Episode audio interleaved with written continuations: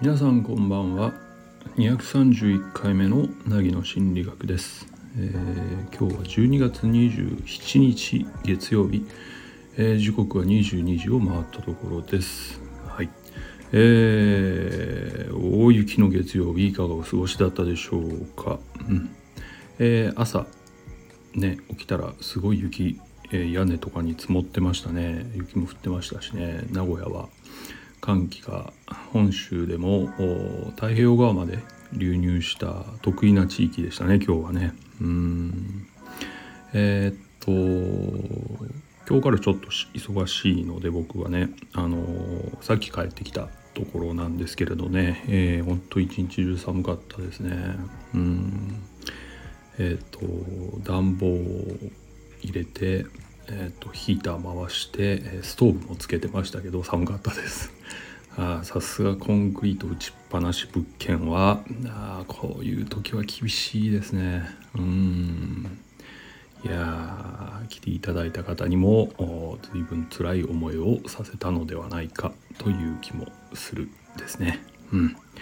まあ、とにかく今日がそこだと思うので明日からちょっとずつ和らいでいくかなとは思いますがそれでもねあの冬は冬ですのでね、えー、しばらくは厳しい寒さが続きそうだなという感じですね。うんそしてもう27日ですよ。いやー早いな。12月は本当にスピードが速いですね。いつもの2倍速ぐらいのスピードで、えー、時間が進んでるような気がしますがうん。ね。さて、えー、今日231回目のうんとテーマですね、うん。えー、自分を頑張らせて乗り切るのはやめませんか？みたいな話をちょっとしようと思います。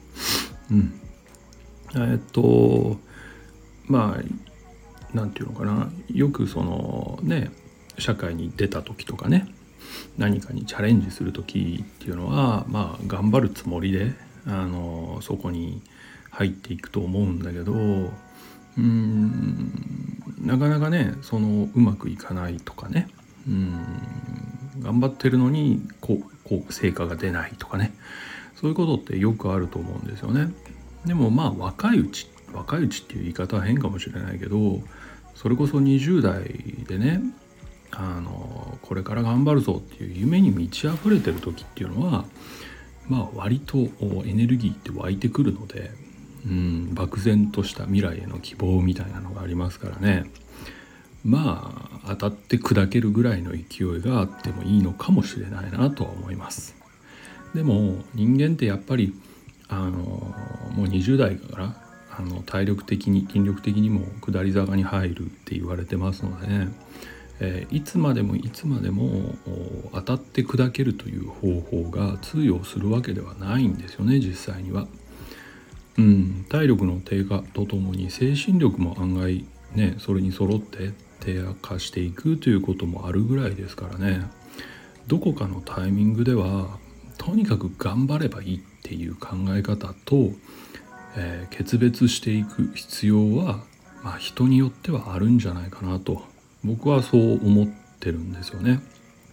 うん、で特にやっぱり仕事上ね気になることというのは自分に合わない環境で頑張ってる人のことです。うん、どうしてもその合わない環境っていうのはね、うん、そのそこで働く人を、えー、生き生きとはさせないばかりかあの力を発揮させれないっていうそういう状況に追い込んでいくんですよ。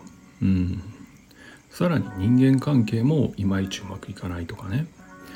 うん。それはそうなんですよ。合わない環境で安定している人たちっていうのは 基本的に合わない人たちの可能性があるからですね、うん、そう考えるとね、うん、ここでうまくやれない。みんなはうまくやってるのに自分がうまくやれないのは自分の努力不足だとか根性がないからだとかって思っちゃうかもしれませんけどそれは全然違います。うん、十分頑張ってるわけじゃないですか。ね、十分頑がっててうまくいかないっていうことは環境が合ってない可能性を考えてもいいタイミングですね。うん社会に出たのにこんなんじゃダメだみたいなことを言う人もいますよね。でもよく考えてくださいね。うん。高校大学みたいな道を進んできた人あるいは専門学校とかいう道を進んできた人もいろいろいると思うんだけど道はね。それってそうすれば幸せになれる。そうすれば社会でやっていけるからとか。そうすれば安定するよっていうアドバイスすごい言われたからっていうことありません？ね。だから頑張ったわけなのにじゃあそれを乗り越えたのになんで社会でうまくいかないのか。自分が悪いからでしょうか。と僕は考えていいと思うんですよ。うん。こうすればこうなるよって言われたけどならなかった。ならばいる場所が違う可能性を考える。タイミングとしてもいいんじゃないでしょうかね。うん。まあなかなかね気質とか価値観的にあの自分を責めてしまうとかうんどうしてもその他責人を責める気にならない環境を責める気にはならない人のせいにはできないっていう人はいるので今僕が言った話っていうのは結構暴論に聞こえるとは思います。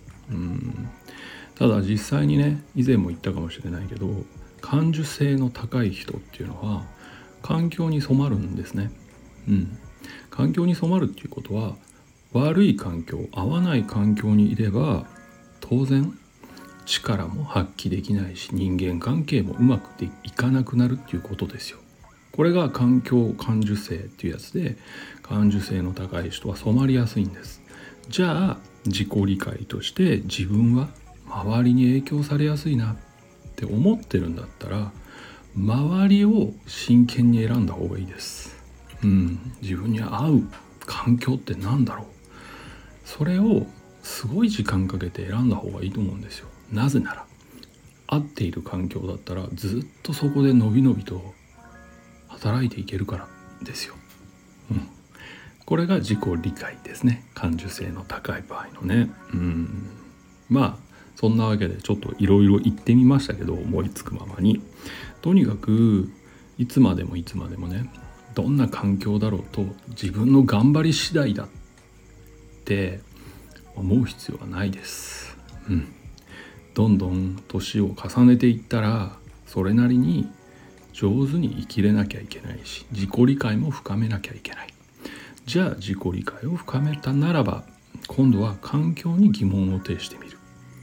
今の人間関係価値観に疑問を呈してみる。これ多分やっていいことだと思います。